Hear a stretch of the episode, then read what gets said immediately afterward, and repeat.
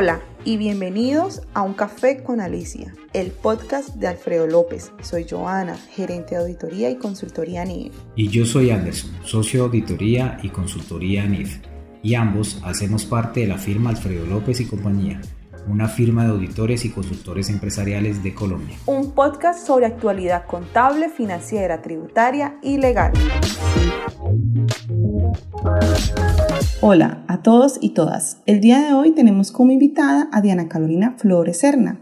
Ella es abogada senior de COS y Alfredo López y nos va a hablar sobre los temas más relevantes referente a los aspectos más importantes en materia tributaria que ha emitido el boletín de TAS para el mes de agosto. Diana, bienvenida y háblanos un poco de ti. Hola Joana, muchas gracias por la invitación.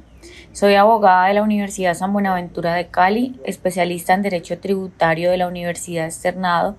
Actualmente curso primer semestre de Contaduría en la Universidad Autónoma de Bucaramanga y tengo un diplomado de Gestión Portuaria y Comercio Internacional en la Universidad San Buenaventura y un diplomado en Derecho Laboral y Seguridad Social de la Universidad Pontificia Bolivariana de Palmira. Bienvenidos y bienvenidas en la sala con Diana Flores.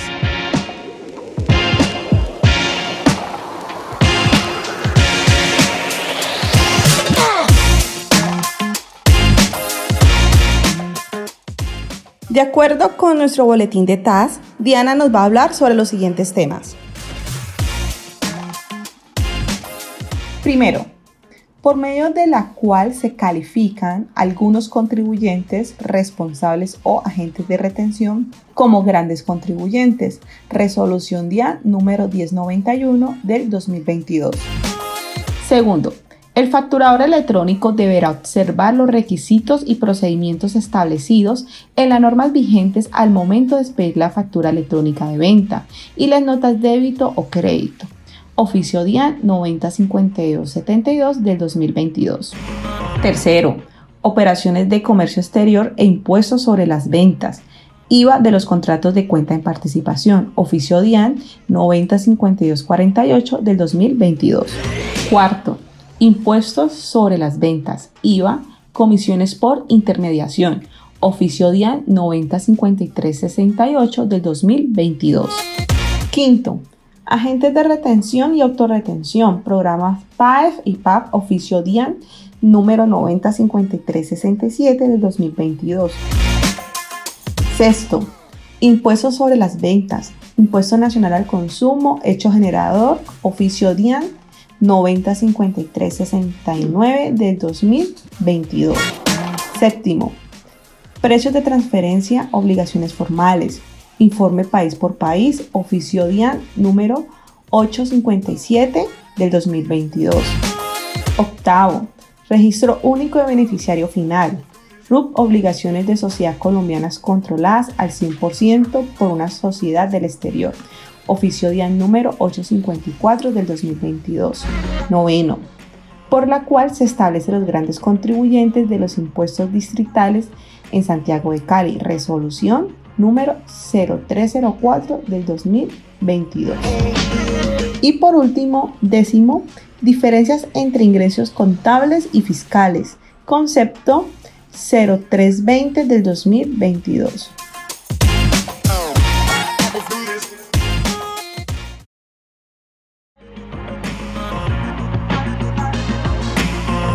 Primero, se clasifica algunos contribuyentes responsables o agentes de retención como grandes contribuyentes. Resolución DIAN número 1091 del 2022.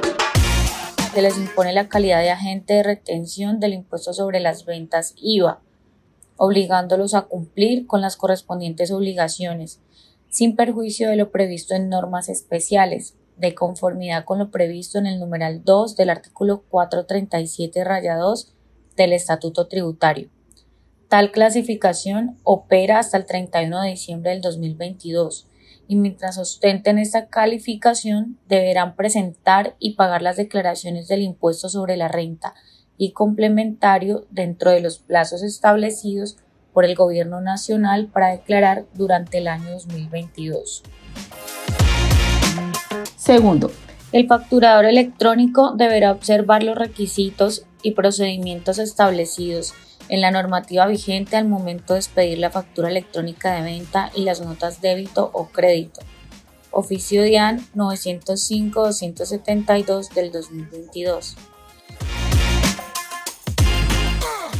El artículo 1.6.1.4.15 del Decreto Único Reglamentario 1625 del 2016 determina que tanto las facturas electrónicas de venta como las notas débito y crédito y demás documentos electrónicos tendrán reconocimiento para efectos fiscales siempre que se cumpla con la validación previa a su expedición y entrega.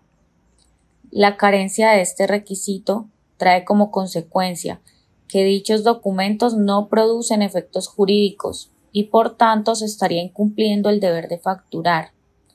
La factura electrónica de venta con validación previa se encuentra sometida a los procedimientos de generación contenidos en la resolución 042 del 2020 en los artículos 23, 25, 27, 1 y 30, cumpliendo con las condiciones, términos y mecanismos técnicos y tecnológicos de conformidad con el anexo técnico de factura electrónica de venta.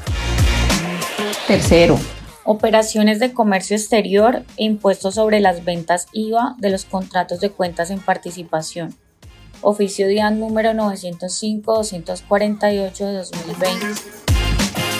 El estatuto tributario frente al tratamiento del IVA no tiene una reglamentación especial para los contratos de colaboración empresarial, en especial los contratos de cuentas en participación y el análisis respecto a este impuesto ha sido desarrollado vía doctrina por parte de la Dirección de Impuestos y Aduanas Nacionales DIAN.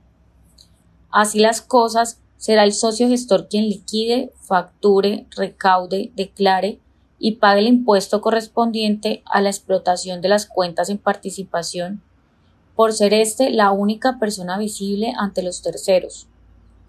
De igual forma, tendrá derecho a solicitar los impuestos descontables y las retenciones practicadas por este impuesto. Cuarto. Impuesto sobre las ventas IVA en las comisiones por intermediación, oficio DIAN número 905-368 del 2022. De acuerdo con el artículo 476, numerales 2 y 3 del Estatuto Tributario, los servicios excluidos del impuesto sobre las ventas IVA, entre otros, son los relacionados con el sistema de seguridad social en salud debidamente autorizados por la Superintendencia Nacional de Salud.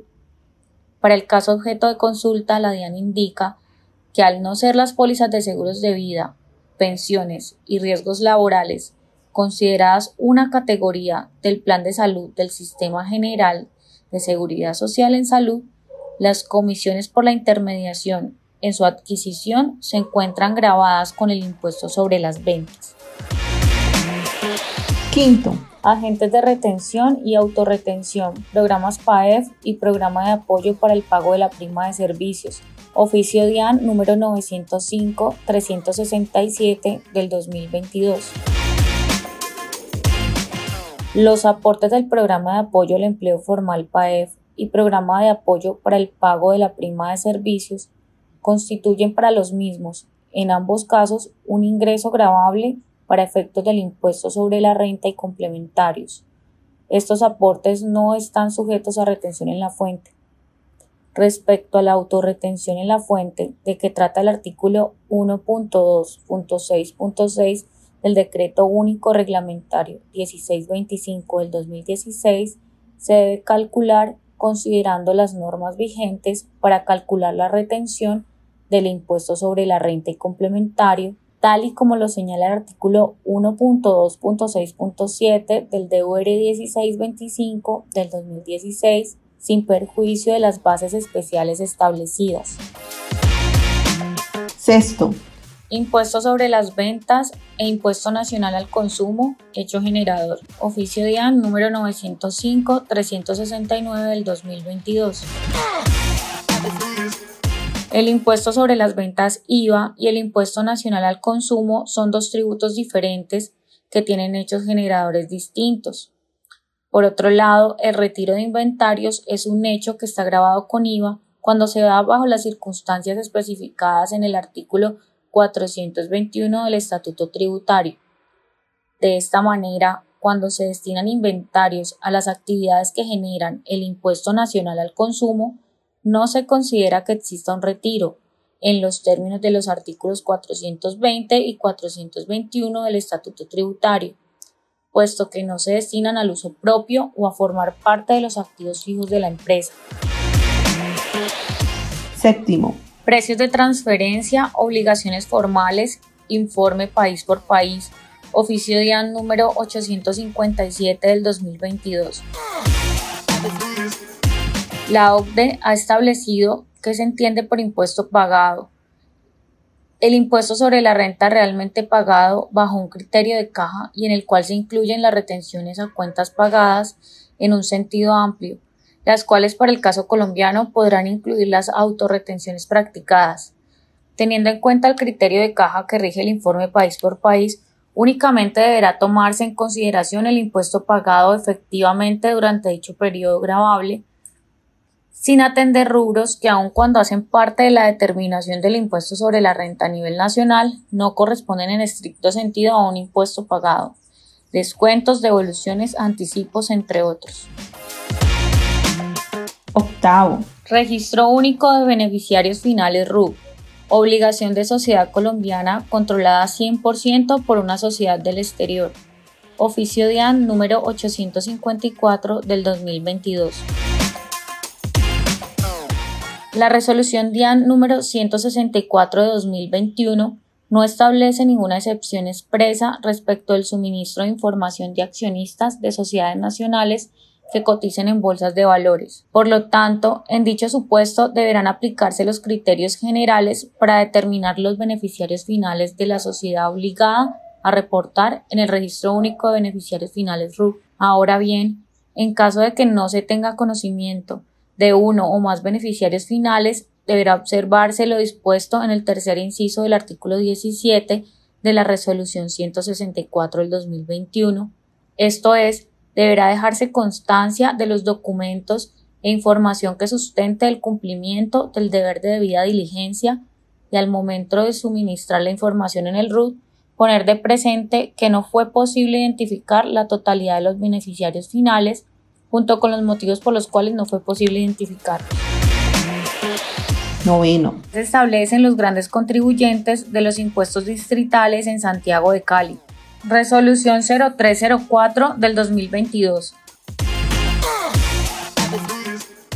Resolución por medio de la cual se resuelve calificar como grandes contribuyentes de los impuestos distritales en Santiago de Cali a los determinados como grandes contribuyentes por la Dirección de Impuestos y Aduanas Nacionales DIAN y a los agentes autorretenedores del Impuesto de Industria y Comercio en Santiago de Cali. Los contribuyentes del Impuesto de Industria y Comercio designados en la presente resolución como grandes contribuyentes que tengan la calidad de agentes de retención de dicho tributo la seguirán teniendo en las condiciones previstas en las normas que regulan este mecanismo anticipado de pago y se crea también por medio de la resolución la Oficina Especializada de Grandes Contribuyentes. Décimo. Diferencias entre ingresos contables y fiscales. Concepto del Consejo Técnico de la Contaduría Pública número 0320 del 2022. Respecto a las diferencias que se pueden presentar entre los ingresos contables y fiscales, la legislación actual en el artículo 4 de la Ley 1314 de 2009 determinó una independencia entre las normas fiscales y las normas contables al señalar que las disposiciones tributarias únicamente producen efectos fiscales y que, para fines fiscales, cuando se presente incompatibilidad entre las normas contables y de información financiera y las de carácter tributario, prevalecerán estas últimas, en su contabilidad y en sus estados financieros, los entes económicos harán los reconocimientos, las revelaciones y conciliaciones previstas en las normas de contabilidad y de información financiera. Diana, muchas gracias por compartir este espacio y darnos esta información tan importante. Muchas gracias a todos nuestros oyentes y a ti por la invitación, Joana. Y para nuestros oyentes, si desean ampliar más sobre estos temas, Por favor, no olviden suscribirse a nuestro sitio web para recibir más información. Gracias.